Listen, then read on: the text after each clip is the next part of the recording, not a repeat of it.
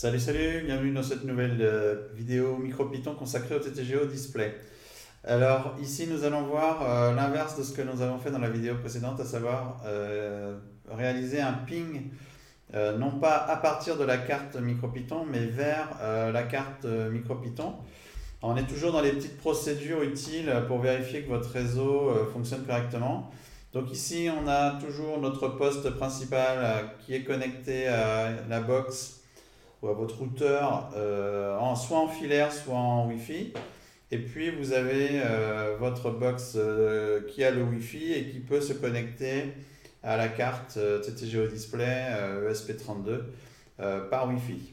Alors vous commencez par vous connecter à la carte, vous commencez par activer le, le Wi-Fi sur la carte comme on l'a vu précédemment.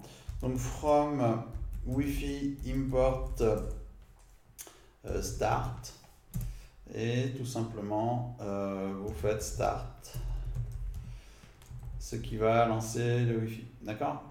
Donc euh, une fois que le Wi-Fi est lancé on veut ici vérifier que la carte répond correctement donc à l'inverse de la fois précédente où nous avions vu euh, comment euh, vérifier que la carte atteint bien le réseau et atteint bien le web, ici nous faisons l'inverse. Nous vérifions qu'à partir d'un poste, euh, nous allons correctement avoir une réponse de la carte.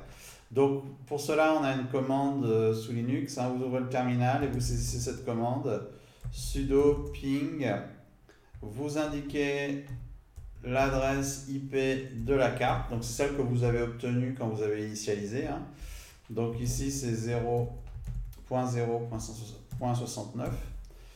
Donc classique hein, pour, une, euh, pour une adresse de réseau local. Et ensuite on va mettre le paramètre "-c espace 5 qui va indiquer de ne faire que 5 pings successifs.